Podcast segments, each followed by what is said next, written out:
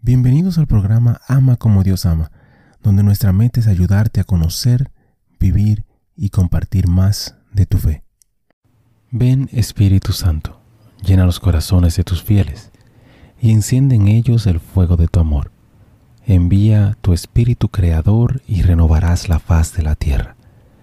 Oh Dios, que has iluminado los corazones de tus hijos con la luz del Espíritu Santo Haznos dóciles a sus inspiraciones para gustar siempre el bien y gozar de su consuelo. Por Jesucristo nuestro Señor. Amén.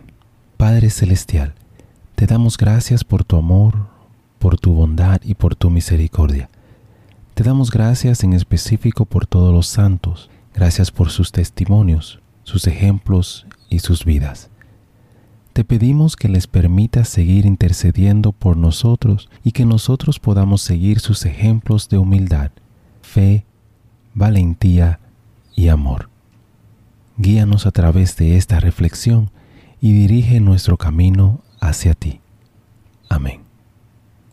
San Atanasio, Santo del Día para el 2 de mayo. Atanasio llevó una vida tumultuosa pero dedicada al servicio de la Iglesia. Fue el gran campeón de la fe contra la herejía generalizada del arrianismo, la enseñanza de Arrio de que Jesús no era verdaderamente divino. El vigor de sus escritos le valió el título de doctor de la Iglesia. Nacido en una familia cristiana en Alejandría, Egipto, y con una educación clásica, Atanasio se convirtió en secretario de Alejandro, el obispo de Alejandría. Ingresó al sacerdocio y finalmente fue nombrado obispo. Su predecesor, Alejandro, había sido un crítico abierto de un nuevo movimiento que estaba creciendo en el Oriente, el arianismo. Cuando Atanasio asumió su papel de obispo en Alejandría, continuó la lucha contra el arianismo. Al principio parecía que la batalla se ganaría fácilmente y que el arianismo sería condenado.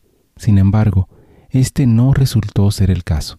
Se convocó el concilio de Tiro y por varias razones que aún no están claras, el emperador Constantino exilió a Atanasio al norte de la Galia.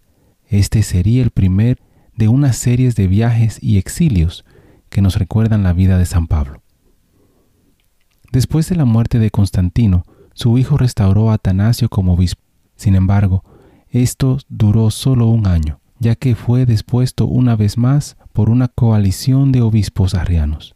Atanasio llevó su caso a Roma y el Papa Julio I convocó a un sínodo para revisar el caso y otros asuntos relacionados. Atanasio fue exiliado cinco veces por defender la doctrina de la divinidad de Cristo. Durante un periodo de su vida disfrutó diez años de relativa paz, leyendo, escribiendo y promoviendo la vida cristiana de acuerdo con el ideal monástico al que estaba muy dedicado. Sus escritos dogmáticos e históricos son casi todos polémicos, dirigidos contra todos los aspectos del arianismo. Entre sus escritos ascéticos, su vida de San Antonio alcanzó una popularidad asombrosa y contribuyó en gran medida al establecimiento de la vida monástica en todo el mundo cristiano occidental. Reflexión. Atanasio sufrió muchas pruebas mientras era obispo de Alejandría se le dio la gracia de permanecer fuerte contra lo que probablemente a veces parecía ser una oposición insuperable. Atanasio vivió su oficio de obispo por completo. Defendió la verdadera fe por su rebaño, sin importar el costo para él. En el mundo de hoy estamos experimentando este mismo llamado a permanecer fieles a nuestra fe, pase lo que pase. Hermano y hermana, te invito a pedir la gracia de permanecer fuerte. Bendiciones. Gracias por participar y compartir de esta reflexión con nosotros. Te invito a suscribirte al canal y a compartirlo si piensas que puede ser de bendición para ti o para alguien más. Únete a nuestra comunidad y te pido a orar por todos los miembros de esta comunidad. Que Dios te bendiga a ti y a tu familia. Bendiciones.